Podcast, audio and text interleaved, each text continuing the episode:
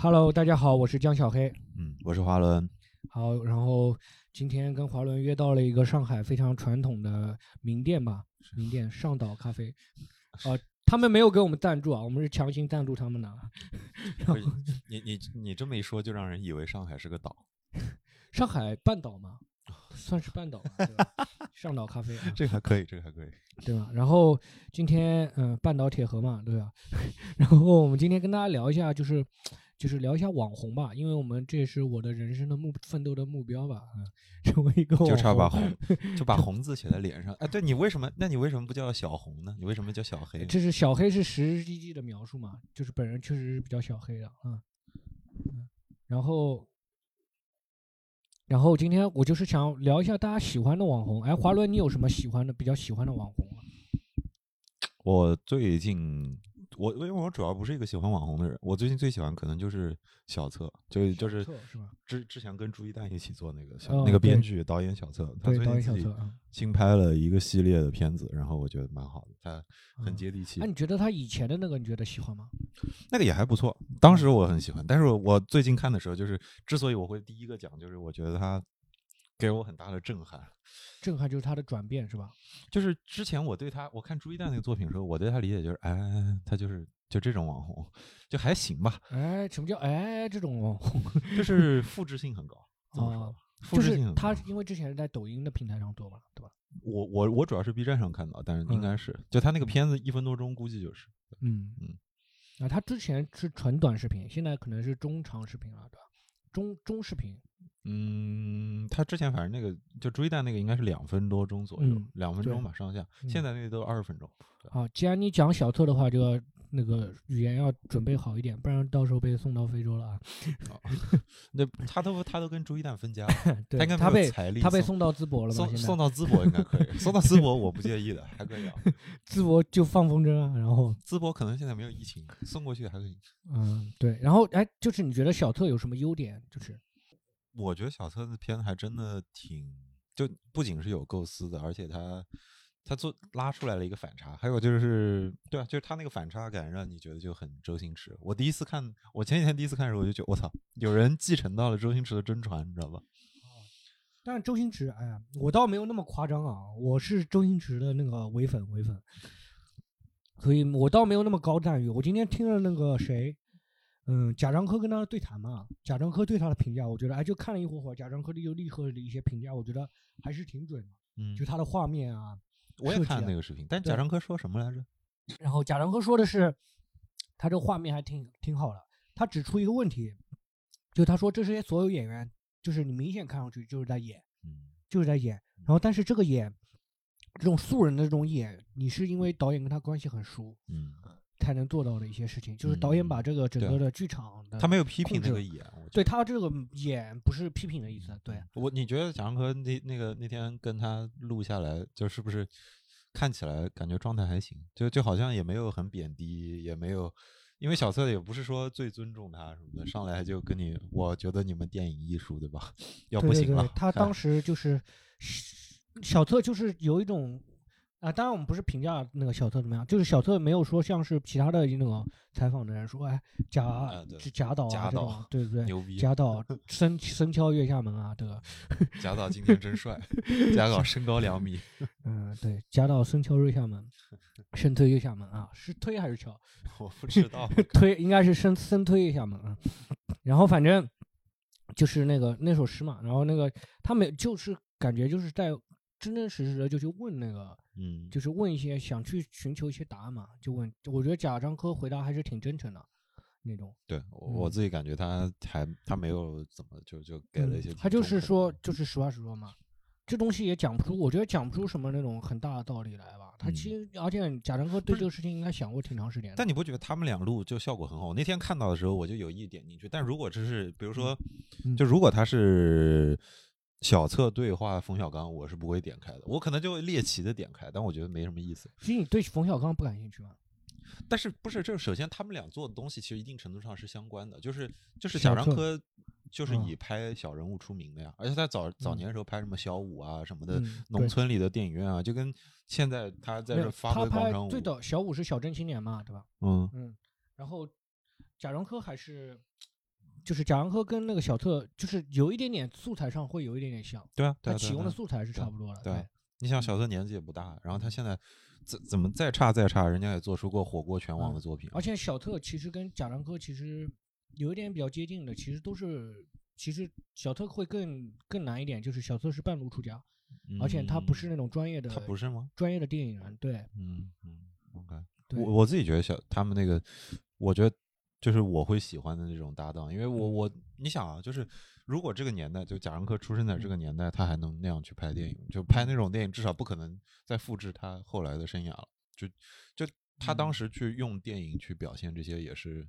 在那个时代的必然，我觉得当时那个时代的一些困惑吧。如果这个时代贾樟柯做一些事情，他能不能再把握这个时代的问题，也不一定能把握得住吧，对吧？但我觉得贾樟柯其实不算网红，贾樟柯能算网红吗？贾樟柯小策嘛，我们讲的网红是小策，你知道。不是，我我的意思是，就是我刚刚在想，就是贾樟柯算不算是上个时代的网红？但是他不算，不能算，对，不算，应该不算。他算那种亚文化里面的那种，他在上时代肯定属于亚文化，现在的话比较主流了。但上时代肯定是属于那种亚文化里面的一些比较推崇的一些小大师啊，这种感觉，可能是我喜欢的一些比较冷门的诗人这种的。阴阳师，没有没有。小大师，就反正是这个这种感觉。小特的东西我。看完以后，我觉得还是很不错，很不错的。就贾樟柯说的那种演的那种感觉，确实是，确实是，就是你知道他是在营造的那种氛围，比如说他那种枪战片啊，或者元素这种的，就像那个香港电影。你说，你说举例周星驰，当然我觉得他没有到那么专业水准，但是他就是。嗯，给你一种感觉，就是他是营造这种把这种元素加进去。那天他提到那个，就是贾樟柯说的那个监理效果，就是他虽然他是模仿周星驰，他很多地方，而且是直接用了周星驰的音效嘛。然后您他也让那个演员显得更夸张一些，但是他因为又明显不是周星驰里的演员，你就还是觉得，就他又又好笑了一次。又找了一个山东的土味的一个方式，就山东的也不是土味，就山东那种农村的一些方式吧，就是展现出来。还是很不错的小特。嗯，我第一集看的他是那个他跟凤凰传奇合作那个《狸猫换太子》，呃，就是他们要为这个电影做广告，然后那一整集是为这个电影广告，然后就是他一点一点插入。啊，这就有点像那个了，电影电影宣传片嘛。他是啊，他是那个，就像那个之前拍那个《啥是佩奇》那种的。啊，对对对对对对。但他是个宣传片，可能比那个。比那个电影还好看，嗯嗯，对吧？我们当然那个电影还我们没看过，没看。对，但是那个宣传片还是不错的吧？莎士佩奇是他拍的，不是吧？是不是不是他拍的？莎士佩奇是专门的一个广告导演导演拍的。你这个类比真的不错，他他确实就是。然后然后我那天看到就是震撼啊，就是我觉得小色不是没有没有水平拍这个吧？我觉得他能把握好，就是二十分钟拍出这样的质量，对我来说是是很多的导演根本没有办法控制到这个水平。对。然后小特的一些东西，它其实还是跟那种主流院线的东西是很很大的差别的。嗯，你看那个《啥是佩奇》，你是看得出来还是像是一个电影，小电影里的一个片段，可甚至是这样子的，对吧？或者是一个电影短片。但是你看小特的东西就是短视频，嗯，你还是意识到这个东西就是短视频，它不是一个短片。嗯，就比如说你看了一个短片，你就知道，就是比如说我告诉你这是一个电影的宣传片，或者是这个短片，就我不告诉你或者放出来，你就知道这是一个短片。但小特的东西一看你就知道这是短视频。就这种感觉嘛，还是很这种 feeling，这种界限还是比有很容易感觉出来了。这种他还是照着那种短视频的思路去考虑这个事情。你对他的印象怎么样？你觉得他？你看过《朱一蛋》之类的？我东西是就是东西是好看的呀。嗯。你还有什么别的要求吗？我觉得没有，没有什么别的要求嘛。而且最重最主要最重要的是，他在这个时代上，他你像的话，他最早是在朱一蛋团队里面啊。现在的话就是。哎，现在又能自己在做，对，而且他离开朱一蛋团队的时候是个很大的事情，就是大家就是就是因为朱一蛋那个题材一直是讽刺老板 PUA 员工的，然后他自己离开的时候，很多人认为是就是朱一蛋那个那个真的 PUA 他，就是，然后他自己还拍了一条什么我离开了朱一蛋公司之类的，就是我主要讲就是说，在这种网红时代，你能反复成功是很难的一件事，是啊是是，就等于他像是连续。创业者成功两次一样，这个很牛逼啊！这个很很不容易，在短视频时代，虽然看上去是一样的，但是说你不是真的很难，而且是跨平台的。他这个现在导演小偷在抖音上是没有什么流量的，导演小这个我不知道，我因为它是横屏嘛，拍的都是横屏的东西，但是抖音上就几乎不不太可能有传播了。我觉得他，我我我觉得他还是可以跨平台。我举个例子，就是他们他们他们那个导演小泽现在的片子是用了很多影视配音的嘛，就以前电影的配乐，他然后他他那个网易云音乐上面已经就是有人帮他列就整理歌单了，然后整理歌单的时候有一首歌就好像是。是那个他的这个系列里面的女主角刘大鹅，就是广场场主的专用配乐，就是他每次刘大鹅这个坏事做成啊，就会上。然后网易云的那个歌单上面，刘大鹅的粉丝已经占领了那个就那首歌的评论区的首页了。但这种属于我这种属于延伸嘛？对啊，但是他也从就等于已经跑到网易云了嘛，那他就说明火出圈了，火出了一定的圈的，但是没有说。而且他今年上那个 B 站百大了，就前两天百大 UP 主，对对对，还真的还可以。就像你正好讲到 B 站百大百大 UP UP 主嘛，嗯，啊不好意思，我口齿比较差。然后那个什么，我今年最近特别喜欢的一个博主，以前也很喜欢，但是最近突然发现，就是变得越发喜欢，就是无穷小亮。无穷小量就是鉴定网络网络热门生物。什么叫鉴定网络人文生物？就是他会拿一些那种网上，你没有，你不知道这个人吗？我不知道。你不知道这个人吗？就是热热门水猴子时间这种的。以前是博物君，是那个中国那个博物君，嗯嗯，博物杂志。对，博物杂志的主编，呃，编编辑吧，这主编还是编辑我不知道，反正他不是博物志。不是婉莹是吧？对，不是婉莹。这段这段哎，想办法还是剪掉，不要给他打广告。我操！然后 你想啥呢？也没给我们钱。然后人家人家需要吗？呃，我们需要。然后那个啥，就是就是他最近就是拍的那些那种网络热门生物视频那种鉴定啊这种的，我觉得真的是那种专业领域的延伸。就是让人很喜欢，他拍一些把上网上拍这种热门生物，就是说出现了一个很奇怪的鬼啊，啊猴子啊，或者说最他最有名的是水猴子时间嘛，就是把一些水猴子鉴定，这是视频是假的，还是这是什么生物，或者说给你有人拍到一条鱼，什么这个鱼好奇怪啊，这种这种他会告诉你这是什么生物，它的有一些什么习性，这种他就很厉害。那你看他你开心吗？开心，他很享受，他的语言节奏就是讲讲的还是挺不错。不是，他是就是就是一本正经的给你介绍知识，还是讲就比较比较好笑？比如说，我靠，这个水猴子，这毕竟毕竟出名的肯定不是一般不是一本正经的嘛，他有自己的表达的魅力在里面的。嗯，他讲的就是很很北京人那种北京人那种范儿，那种感觉，嗯，就很舒服。然后看完以后就很喜欢。他比那个小策，他做了，他 B 站上的小号已经。他的小号已经超过小策的那个了，真的吗？对啊，他小号小，他做了一个小号，做那个中国国家地理中心。小策有两百万粉吗？我估计。呃，国家地理中心两百七十七万，然后他自己的有四百多万。我操！对，所以那个小策不只是最近火了一些的，嗯，有点火了，这种感觉。但是，OK，还是还是没有小策不算那顶流嘛。所以我们还是要靠这个数字才能判断这个人火不火。其实数据可以做一点点判断，但是。就是没有必要比比较，他们不是一个领域的嘛，对吧？嗯嗯，小策也是，也是一个非常棒的网红啊，反正。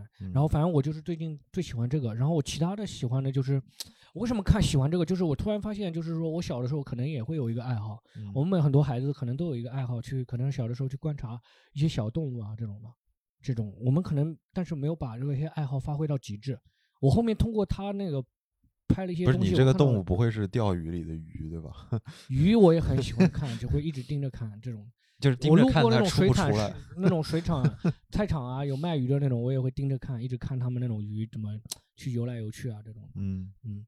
然后我就是看到一种另一种可能性，因为你看到他们那些研究所的那些人，就是我原先就是他自己讲的。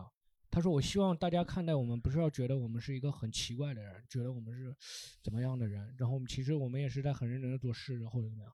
最后我们看他的研究所那些人，有的人是专门做那个动物插画的，就是做的就是说画了几百页儿童绘本。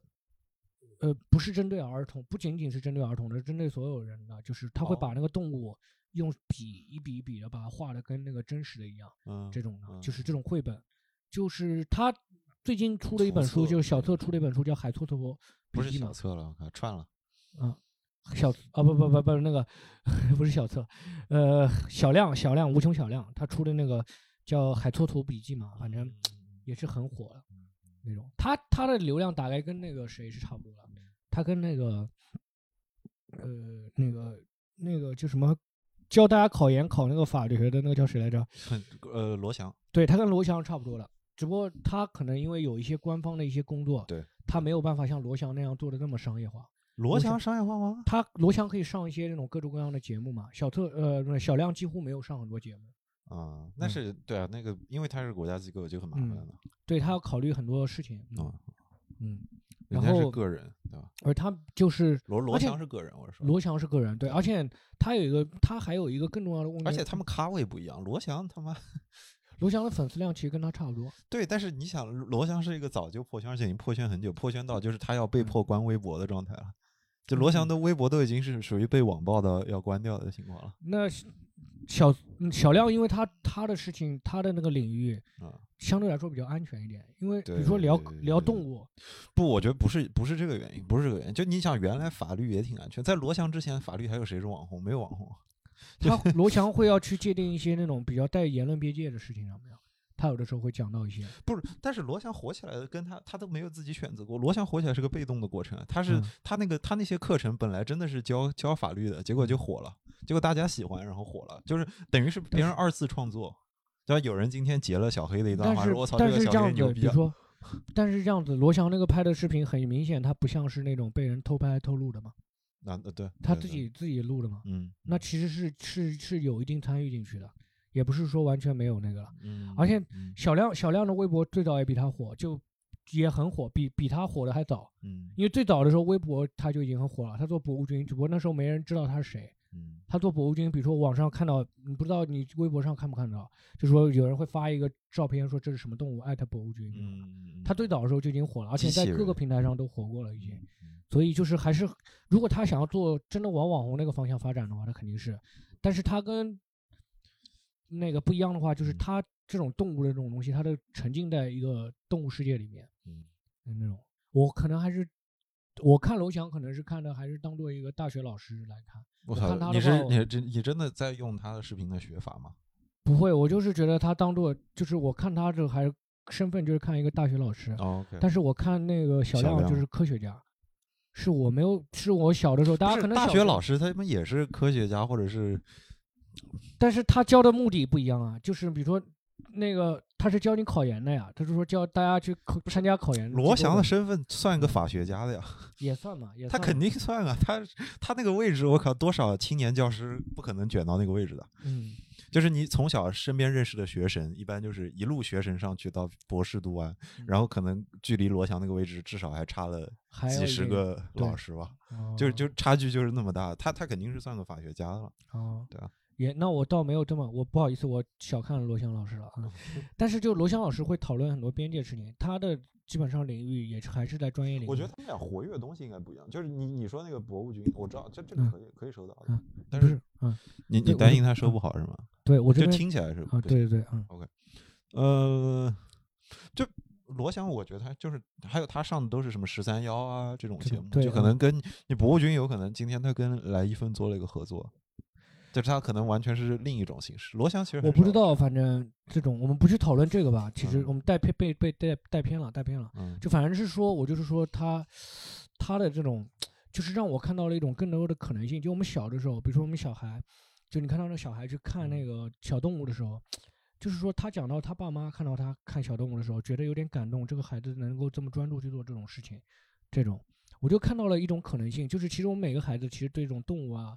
对，对这种这世界的这种爱啊，这种的那种可能性，其实我们可以去很多人去尝试去理，去，比如说我们就走在公园里，我原先走在公园里，我可能不会去关注那些花花草草啊，嗯，或者这种植物啊，或者动物的是什么样子，它们的习性，其实是很奇妙的一个世界。就是它好像给我打开了一个新的世界的大门。我可能我经常凌晨两三点钟的时候看到他在那边视频里面，尤其是 B 站有个功能嘛，多少多少人在看，我看到七八百个人在看他的那个讲那个扬州植物园的那些植物的时候，深夜大家在看这个的时候，我就觉得哎，真的就是大家没有这个时间去 emo 去想那些那种很可能很让人说实话其实挺无聊的一些话题，很多人都重复的话题，去看到一些那种新的东西的时候，是你会觉得这个哎很有。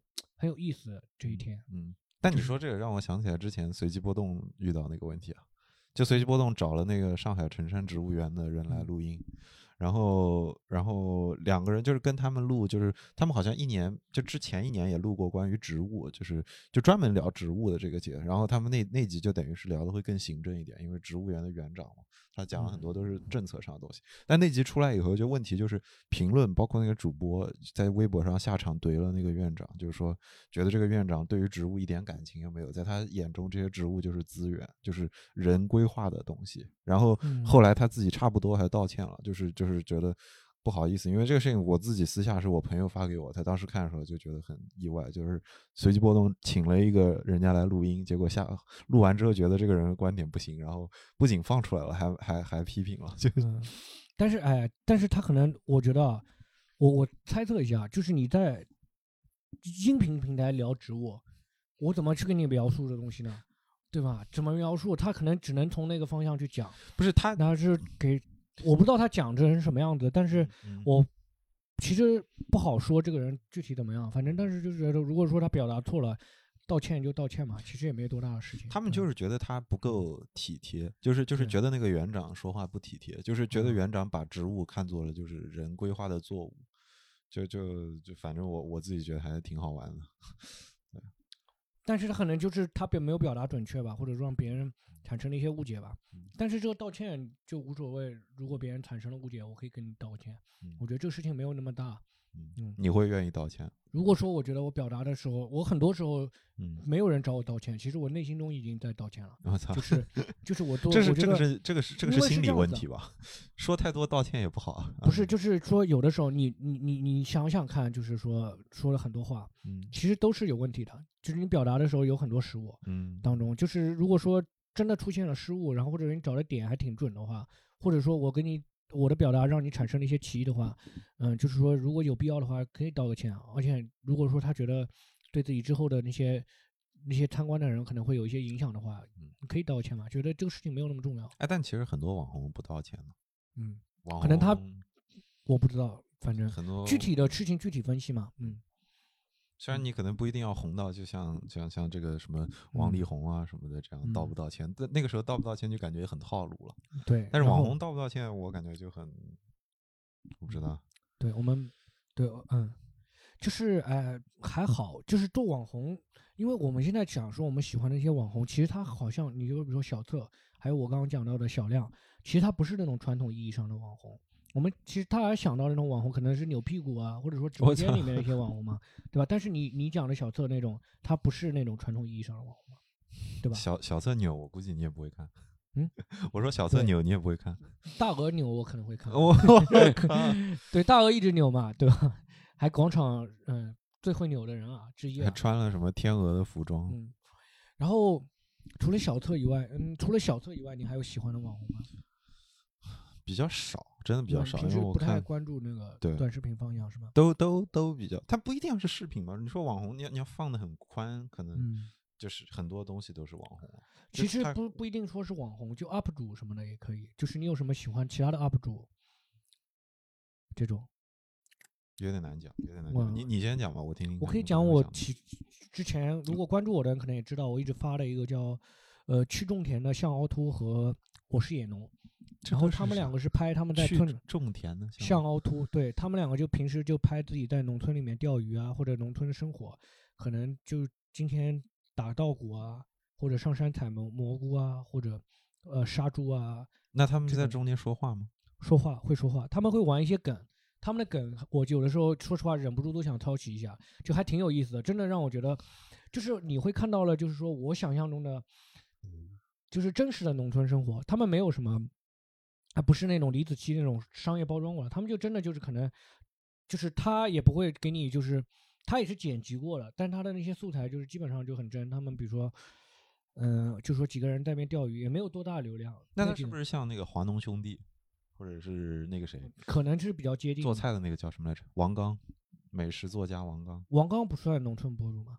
他他现在都在农村做东西。那那现在现在是吗？以前火起来的之前不是吗？嗯嗯，你接着说。然后那个华农兄弟是属于就跟华农兄弟比较像那种。但华农兄弟搞养殖的嘛，他们就是拍华农兄弟的时候，你可能感觉不到就是农村里面村民之间的交流，他们就能感觉到你村民就是几个人在那边钓鱼，说我是村里排行榜第一位，然后他们钓完以后会几个人去比一比，或者说干完活以后。不是，所以你是因为你自己钓鱼，然后你发现了他。甚至可以说是他们看了他们的钓鱼，我回想起来，我小的时候很喜欢钓鱼。对，因为挺长时间在城市的时候，你不会想着去钓鱼这个事情，你看到了一些生生活的另一种可能性嘛。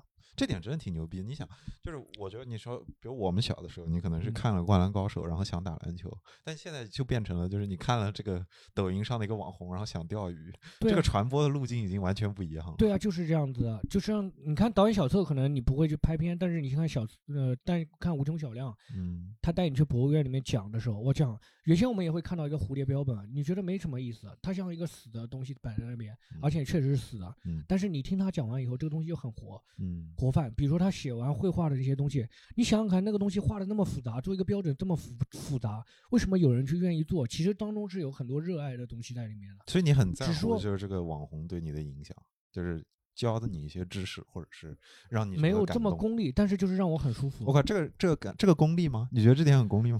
就是没有说那个啊，对影响没有说在乎这个影响，但是嗯，就是反正我不知道怎么表达吧，反正就是说让我觉得还挺嗯挺。挺感动的，说实话，让我挺感动的。尤其他讲到他有一个画师叫刘什么来着，一个女生画师，那个女的都没有露脸，然后就大家就是拍他的画，然后他开始给你讲他画的一些东西。那一期视频没有露脸，所以你你的意思是就 就是，然后后面我不知道你什么意思？不是你说没有露脸的时候，你是觉得就是没有露脸，然后就不感兴趣了。没有露脸，播放量是他那个中国国家地理两百七十七万那个粉丝的那个号里面最高的一期，嗯，就脸都没有露出来，然后就是拍的东西也不是那种精精非常精巧剪辑的那种。不，那你默认这个女生要露脸吗？就是我，你听完后面讲的，就是说，就是说没有露脸，然后大家，但是就是大家就光看他画的一些东西，然后他讲了就是不露脸讲了几句，然后播放量是最高的。对啊，就是为了表达这个，说明他东西讲的好吧？应该是。对，我就是为了表达这个反差嘛。但是，但是你还是强调了就他不露脸这件事。就是你都没有露脸，比如说我，我想是露脸的才会表达那个，就是说大家会看他那个，就是什么。我比如说我今天这个东西，我把拍一个视频，只拍你下半中中间半身这种的，然后你再讲一个事情，嗯，除非是探大家说什么探访那种那种黑色 KTV 啊，那种色情行业这种，大家会愿意看。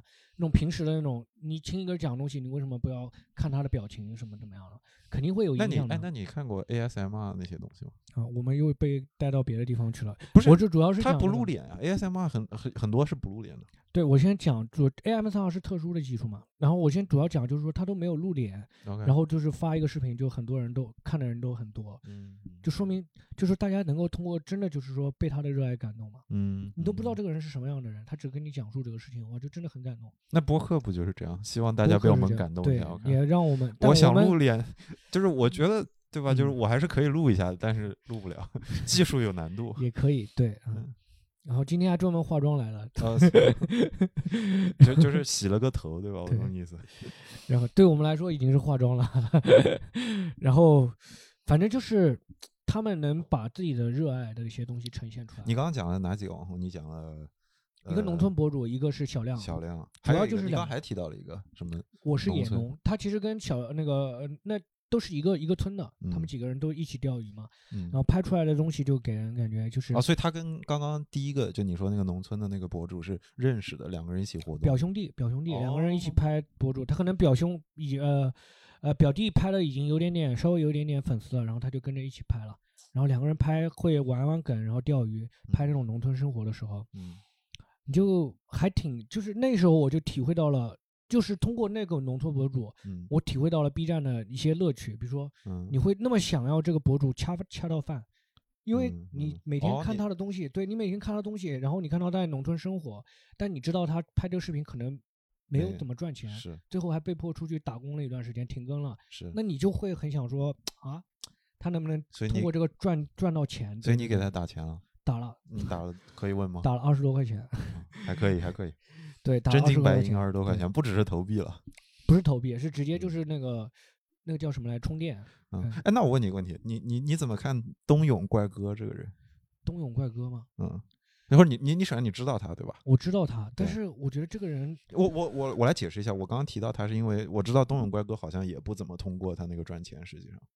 至少这是我的，这是我的印象。但东野怪哥这个人好像有点奇怪，就是大家可能不太了解，就是这种人。嗯，就是之前还有一个采访，也有也是有一个男的，跟类东野怪哥类似的，但他火的时间有点短。那个人之前还入过传销组织啊，然后进过很多，他就是一个普通打工人，他跟我这个年龄还是有一点点代沟的。嗯。就是你其实不太了解，你的年龄还不足以让你进入传销组织。那个对啊，你啊，这个犹豫犹豫了一下，犹豫了一下，这样子说对不对？不是我，我刚刚为什么讲东野怪哥？一个是因为就是他也是就是就是叫什么，就是就是没有没有直接靠这个赢了很多利。另一个是他的东西不算是有信息量，对吧？你基本不太可能，你除了你学会了奥利给这个词，他的东西 是对，就是最主要他跟那个一差别就是说。嗯，别人如果说，哎，你会说真的说看东野怪哥怪哥，大家像是一个神丑的心态去看这种东西。是公平的说，是的。芙蓉姐姐，对，二十年后的芙蓉姐姐，你是神丑的心态，但是如果我我我不太看，我公平的说，我不太看。就是我 实话实说，就是看那个是大家当过搞怪的来看的，这是一个怪人，甚至你看了他的直播，你也不知道这个人到底什么情况。就比较这是一个怪人，但是看那个农那 UP 主是完全两样的嘛。嗯，他是你很喜欢的一个人，你就觉得啊，这个农村的人他，然后你希望他能够在村，他也喜欢农村生活。哎，你从这个角度讲，倒也是有道理。因为我刚刚想的想法是，就是你你说的前几个那几个 UP 主，要么是给你支持了，要么是给你就是情感上的支持了，对吧？你开心或者是对，或者说单纯的就是说。他可能我不知道，可能会不会就像是那种明星那个女生喜欢那种爱豆的心情那种感觉，你就想要支持他，希望他能够做得更好，或者说我我倒没有说到他们希望他们大红大紫，但是我就觉得那几个啊农村 UP 主啊或者怎么样，他们表达的那种热爱是我赞同的，是而且是是挺打动我的。OK，我就希望他能能够这个东西能够维持下去嘛。嗯嗯，那就是我他那一段时间停更的时候，他去去那个大厂去上打工去拍照去那一段时间。还让我觉得有点点，哎，有点点不开心，然后呃不太开心嘛。然后他回来的时候，就是我那一段真的看得我都流眼泪。就是他回来的时候，他原先养了个鹅，那鹅原先一直跟着他。他是不是叫刘大鹅啊？没有，那鹅叫小，那个鹅叫向天歌。那鹅就 还真的有名，对，叫向天歌，嗯。然后他当时养了那个鹅，然后他悟了悟了，买了很多蛋，悟化了嘛，我就悟出来一个鹅。然后那个鹅每天跟着他，还会跟着他去钓鱼啊，一直跟着他。他出去打工了一段时间以后，回来那个鹅就不理他了，泯然众鹅矣，泯然众鹅矣，然后就不理他了。回头以后就是等到他再去。就是说，喂了很多天以后，那个鹅重新趴到他背上的那一刻的时候，那一下我真的就一下子感觉，哎，天哥回来了那种感觉啊，心情触动了。对，就是一方面就是恰饭，另一方面就是我感觉到了连接。就是我原先不喜欢弹幕，我就非常讨厌弹幕，我就觉得我这个东西大家看着视频好好的刷那个弹幕就没有。我后面发现就是刷弹幕就我会就会你会主动给他发很多弹幕，会发很多弹幕，就是。就是不是演出来支持一下，我也想要只鹅，就观众们看一下。类似这种，就下次一定啊，这种一就是会玩梗，嗯，因为你感觉是在跟一个远方的一个人去连接，因为他也不是明星，你是一个远方的好好朋友，这种感觉就是这种。这甚至，嗯嗯，我甚至就是觉得，希望我的那个表演就是给人感觉是这种这种感觉，就是一个远方的一个好朋友在跟你聊一个这个事情。这种感觉，我希望我能够做到他们那样吧，就是你看，这直接对于话筒另一头的观众喊话，我喊话了，对，嗯，给我们刷弹幕刷钱，开玩笑，开玩笑，但是就是那种感觉会让人觉得很触动吧。你比如说，你看小特，因为直接没有入境嘛，嗯，他其实更是一个比较另类的一个网红，一般网红都是要入境的才算。那个吧，小策有的时候会，一般是都要入境的 UP 主，对吧？我觉得他不是小策这个故事，其实啊，就是因为他的故事他转了几次，就如果我们接受他是所谓的连续创业者，还是成功的连续创业者，对吧？那他的两次里面，他有非常大的不同，就是他就是我之前不是讲到那个道不道歉的事情，就朱一蛋那个事情的时候，当时就是大家觉得朱一蛋要不要道歉，就是也是就是跟这个直接相关的。然后小策自己他也出镜，然后但他出镜也是因为就是就是他自己就编剧这个角色很突出，但是好像大家一开始分不清谁是编剧谁是谁。就比如说，就小小策那个事情很微妙的一点，他是声音呀，就他是朱一旦的声音，对。然后就是他，但是声音又是那个节目就是最有特征的东西，就是大家都记得那个声音，对吧？枯枯燥无味，就这种感觉。对，就是小特那个事情，就比如说小特之前跟那个朱一旦合作。不仅是朱一旦，朱一旦出镜拍，然后小特最后再配音去讲这个事情，对，所以小特离开以后，朱一旦的那个声音都变掉了。就就你你想象一下，就是林林林妙可，这可以说吗？就是唱歌，你知道这个事情吗？我知道假唱嘛。对啊，对啊，就就是那那。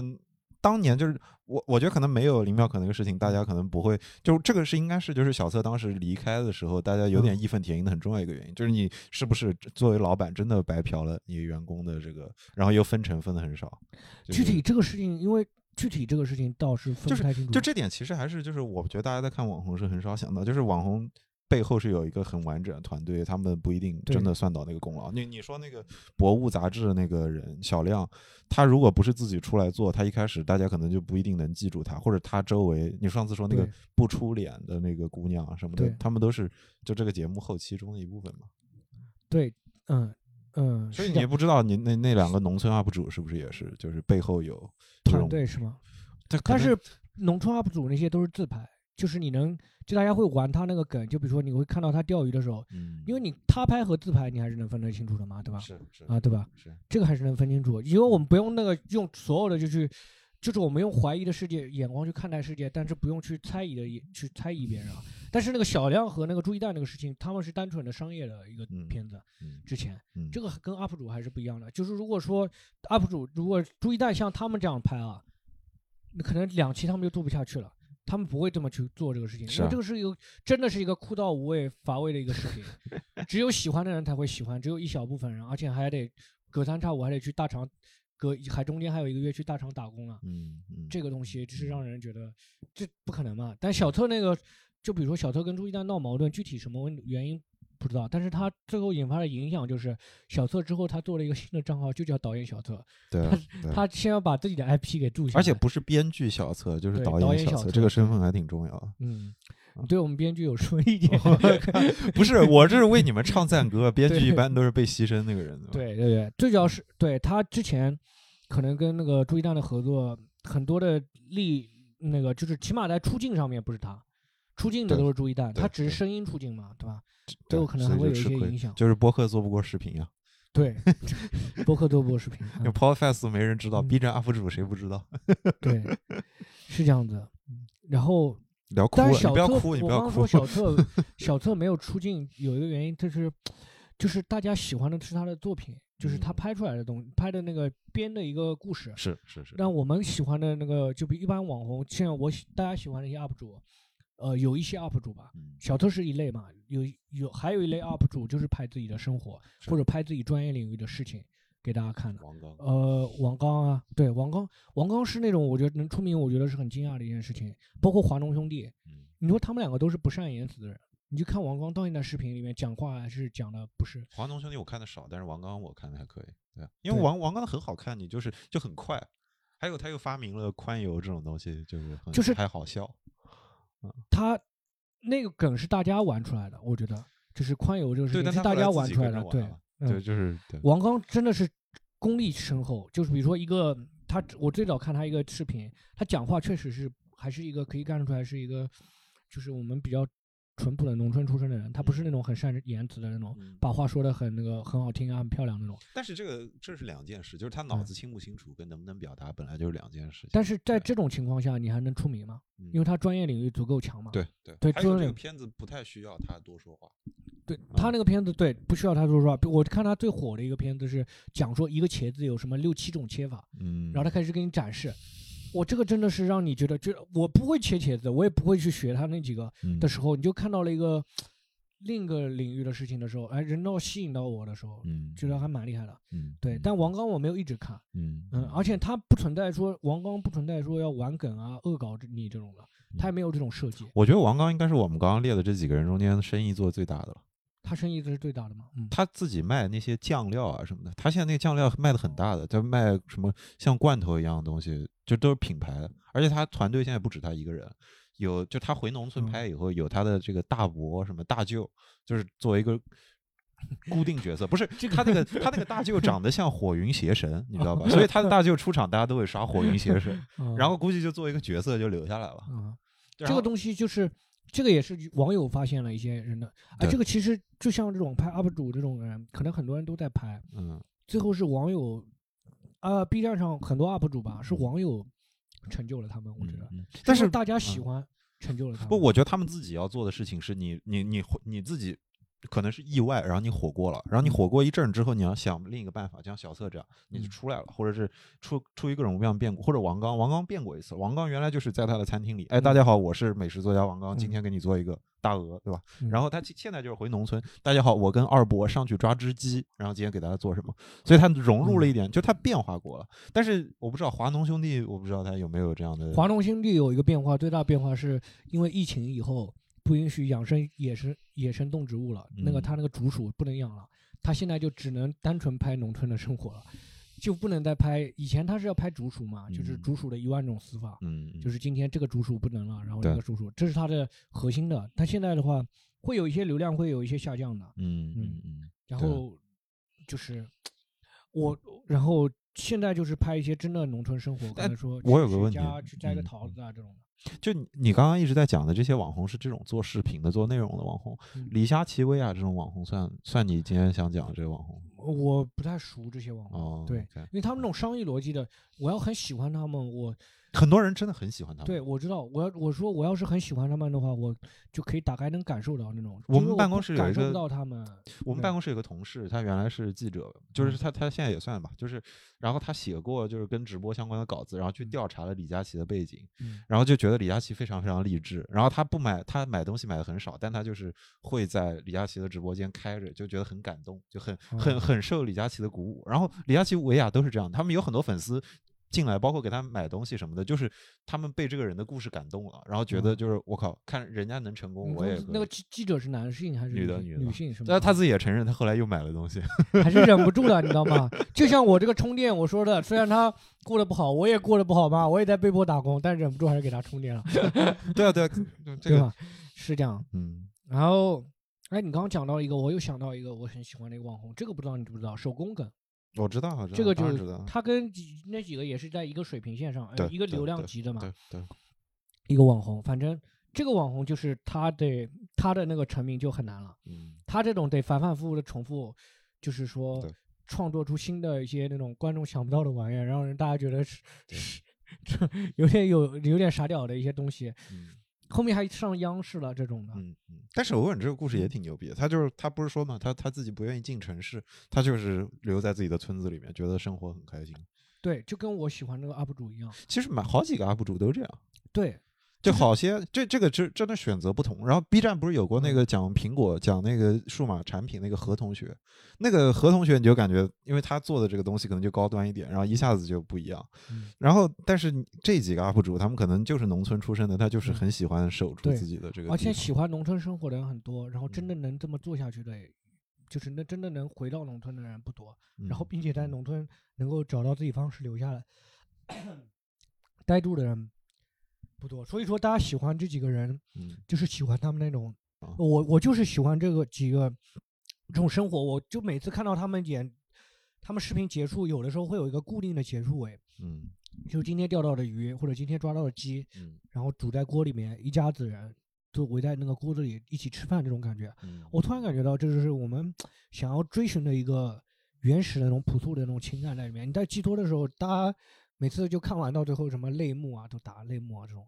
你这个说法，我之前听人讲过一次，就是说这个就是什么，好多好些什么，不知道是不是北方的朋友跟我说什么什么，很多北他他的同龄人想要一个南方小院，就是都想要一个南方小院，然后就在想象怎样的一个南方小院，然后就什么就是真的就是村子里面的一个小院这样。对，就是哎，这是我应该我跟你说的吧？是吧？因为我在后台里面 那天，原来我这个朋友是你啊！对我那天 在后台碰到一个演员朋友，然后他跟他女朋友说说，哎，我要在南方小院要有一棵树，那该多好。然后他女朋友一看骂他，北方小院没有树吗？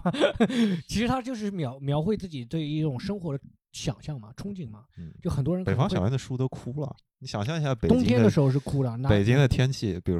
你那个到你想到的是冬天嘛？春天北京也木树木也是枝枝繁茂盛的嘛？春秋天、春天、夏天、秋天的时候吧。晚个尊啊，晚个尊。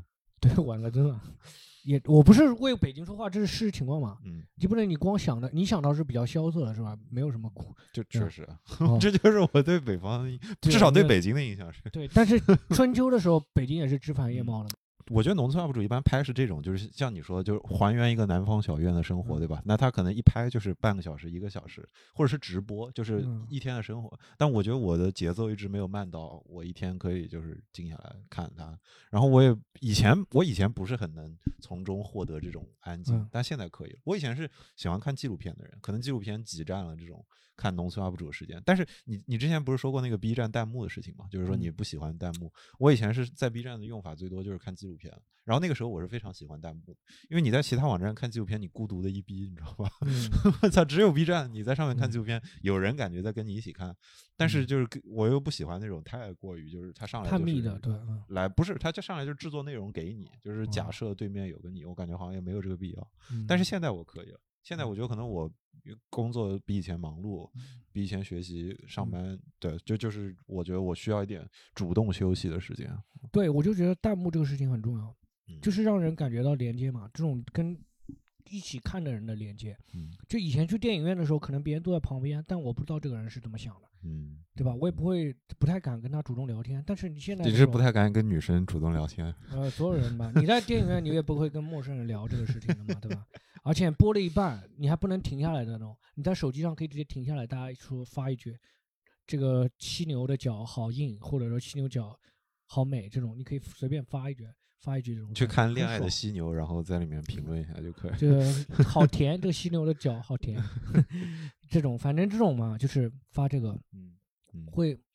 发完以后就感觉是有一些连接，而且你是在跟这个 UP 主在玩，嗯，这种感觉。不，我还是觉得我们俩一直在聊都是视频的这种 UP 主，或者是抖音啊什么的。别的网红也是网红啊，芙蓉姐姐也是网红，只是她 已经二十年前了。但是就是她不是自己打造，就我们说的这些，他们还是都是自己拍视频或者是。对我们，我就是聊我们喜欢的 UP 主，犀犀利哥啊，那些我们喜欢的 UP 主嘛，对吧？其实你如果真的说从专业角度去分析这些 UP 主，我们都不是 M。那那个那个那个滑板鞋呢？他也他算吧，因为他跟他们是同时代的。对他算是网红，但是我们又不是做网红分析嘛，我们就是说聊自己喜欢。你喜欢那你喜欢那个人吗？滑板鞋吗？对，那时候那个人。彭麦郎。嗯，对，一般般吧，没有特别的感受。对，但是太洗脑。我第一次听到他的歌的时候，我觉得我这个歌好屌丝啊，我喜 欢。然后我去网吧就一直放这个歌，因为就是真的假？所以你当时我在网吧的时候一直会点这个歌。然后但但是他刚火起来的时候真的很火，就全网都在听，对吧？而且全网都在听这个歌，因为这歌真屌丝，真的屌丝。你是这么理解这件事？对，这歌真的屌丝，你不觉得这歌还很那个吗？说里面写那个歌词，就是真的。我因为在上海。我觉得，比如说你在上海，呃，你走在那个南京路的时候，或者呃，就是上海，比如说襄阳北路啊这种，比较比较那种浪漫那种这种地方，你不会放这种歌，都是那种你想到的都是那种二三线小城市。他比如说，他说第二天我来到另一座城市，这里看到我想要的专卖店，你想到了什么画面？你会想到，我想到是《少林足球》里面周星驰站在那个专卖店里说我要有这双鞋，这种感觉，就你想到的都是那种比较屌丝的那种画面嘛。OK，你会想到那种真的很时尚的那种吗？不会吗？确实不会。对，就是它就是一首屌丝的神曲，但是现在这个时代可能屌丝不再不再是那个主流群体了。我觉得他会很难没有少过，这种审美还在。就是宝石 Jam 那个那个歌，那个那个那歌不是屌丝，它叫什么来着？那个歌叫《野狼 Disco》，那是那歌蛮牛的，我觉得那个。他是你，比如说，你看里面写的那些东西，嗯，他首先是上来一段对话。但你，我还是问你，就是刚你刚刚说什么时候会播放这件事？就你说，你说那个滑板鞋只会在某些地方播放，野狼 disco 也是类似的道理吧？就是它只会在一定的环境里。这个是因为一个原因，我觉得是大家就是说，因为他的那个东东北口音的原因，就是说你不会觉得这个事情很洋气。东北粤语。对，就是你不会觉得。宋雷得放东北粤语。东北粤语，他。你就不会觉得这个很洋气，就是海南话，对不起。对，但是你不觉得他这个东西就很文艺复，就是符合那种东北文艺复兴的整个的创作潮流？它里面没有一句词是假的，是是。它比其实很多歌，我觉得那种，比如说你讲那些韩流 K K-pop 那些歌，他讲的一些那些画面，其实是很假的。他描绘的就是很生活的那种，讲说我去那个迪厅去装逼的那种画面，最后那个他那个小孩问。小侄儿问他说被打了，能不能来帮忙？他说你给你大姨夫打电话。这个讲说他在迪厅装了一天逼，然后给让他给大姨夫打电话，就这种画面，然后这是那个时代的事情。所以这个歌你也喜欢？这歌我觉得蛮不错的，比那什么漠河舞厅还是要强很多的。那哪个？漠河舞厅。漠河舞厅。对，就最近挺火的一首歌，那个是真的是那个抖音神曲。OK。那个野狼 disco 是一个，反正是，他是我属于是我觉得是那种叫。蒸汽波音乐里面属于那种顶级制作了。我靠，对，蒸汽波音乐就是复古嘛。那你复古的时候，你复的就是说你把那个古代我们过去的生活，你说实话，你你二三十，你十几岁的时候的生活，可能不是十几岁了，可能是就十岁左右的时候的生活，其实就这个样子。你那时候那帮人去迪厅跳舞，不就这个样子吗？十岁就去迪厅跳舞。十岁的时候，你那个十岁那个年代的时候，他们去迪厅跳舞，不就是那样的吗？嗯嗯，对吧？是是，对吧？然后人家，然后人家现在是上亿身家，没有没有。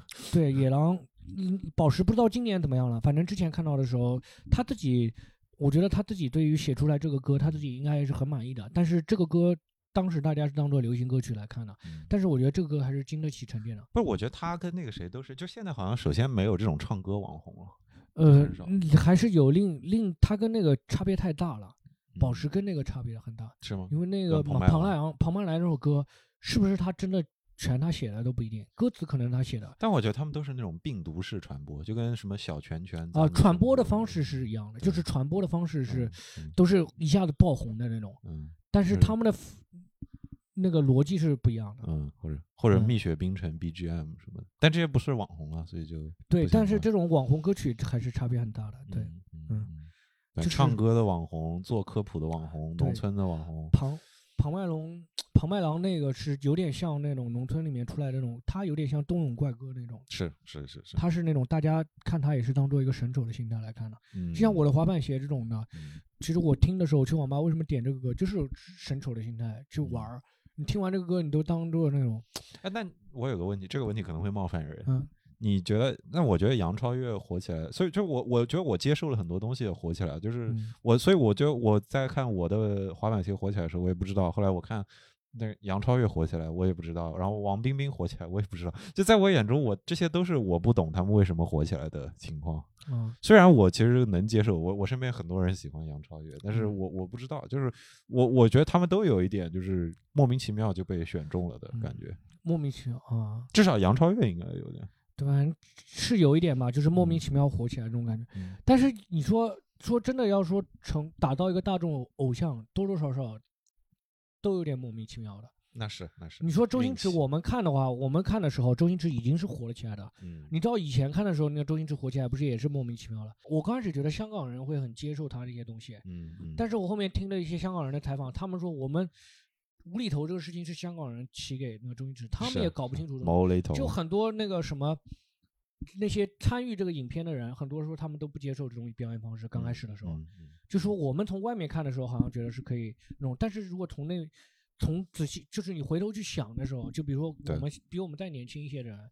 他们可能不会这么去理解啊，杨超越莫名其妙火起来，他们就是理解是这个人是一个很火的人。我觉得这点就是为什么我喜欢小策的原因，就是就是就是小策跟其他网红相比，他不完全是莫名其妙火起来，他真的知道自己在做什么，而且真的把自己的东西卖给我了，就是很就是比如就是小策很多抄袭周星驰或者致敬周星驰。哦，时间到了是吗？六点半啊？开错敲错门了？这敲错了吗？敲错门了。现在几点？尴尬，尴尬。六点十三，有可能。嗯，他敲错门了。好，我们今天就聊了很多啊，真的关于这个网红这个事情，我们也发生了很多争论，这就是这我们预想想要的一些。不一样的，就是就是，其实我们有个逐字稿，你知道吧？然后主要我们为什么录成这样，主要是小黑他念错了，他口齿不清，然后 然后自由发挥，对对，还刚刚还安排了一个人走进来，走错了是吗？那个是什么？我感觉是我们开那个，好不敢不敢开这个玩笑，这个玩笑不能乱开，好吧？然后我们今天就跟大家聊到这里啊，反正聊很多网红的事情。我觉得，觉得大家这你就不光说你小小小喜欢那些小作，真的是那种单纯的让你很喜欢，对吧？你都没有见到小特这个人之前，你可能就只是看他作品，就开始想象这个人让你很喜欢。呃，都有，我觉得都有。我我现在更佩服就是他能够第二次成功，就这个很牛逼。对，能够第二次成功，对对，反而且很年轻啊。嗯，而且但是你刚刚说的火不出 B 站。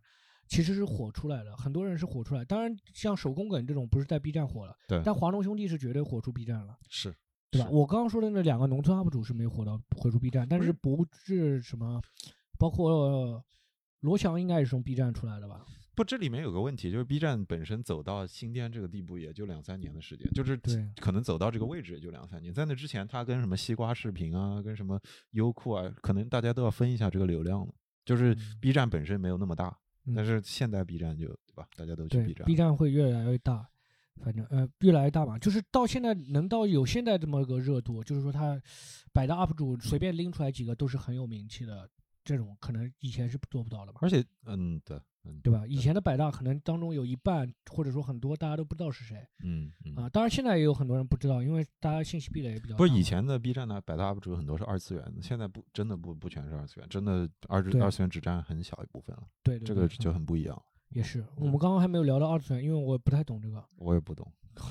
可能争取去搞一下啊，我们去学一下。我们不是纯正的宅男。我有个，我有一群朋友是那个，他们他们就跟我关系很好，但是因为他们聊的东西太宅了，我就真的打不进去，我就只能尴尬的笑一笑。我上次去他家一起看英超球赛，然后他给我展示他一柜子的手办，有各种各样的二次元的老婆，然后还配了灯光，大木柜子，我靠，一排一排的。然后我就只能鼓鼓掌，因为我确实没有办法欣赏。但是你羡慕的他是那个爱好，我羡慕的是他的。我转身就在看。猛猛男相互对铲之类的 这种球赛，对他们也可能是那种肌肉猛男啊，对吧？也有可能，可能我没仔细看。他们有肌肉的猛男的手办，也有可能。嗯，反正这种哎，就是让那种爱好找到了连接吧，也是你找到了你，你你比如说那个 UP 主拍的一些东西，如果是真的你很讨厌的事情，你也不会喜欢。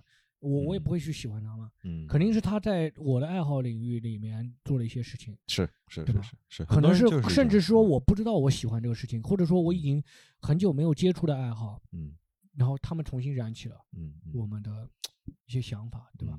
嗯，现在网红这词真的很泛了，就就是对。行，我们今天已经聊了一一个小时了，正好我们这个节目也开该是说结束了，好不好？然后，对吧？谢谢大家。然后我们就结束吧。这个有点尬，小黑。那还有怎么结束？尬那个？就就这么尬尬的结束吧。好啊，我只我就加个歌嘛，我到时候 加个歌嘛。公益一下。我后期加个。推荐推荐，你上次说要留推荐环节。哦，对，我们要有一个艺术。这个节目就结束不了了。对我们艺术作 品，最近有什么艺术作品吗？你有？呃，我想一下啊。这个我最近有看什么艺术作品啊？真的，我主要在刷小册。我我今天早上听了一本书，可不可以讲？就是有听歌也可以，不是不是不是，就我没看，但是我被推荐了这个书，就是一个一个书叫，这可能有点学术啊，叫叫《王室之死》，但是“氏”是那个“氏”，不是就是老婆那个“氏”，就是。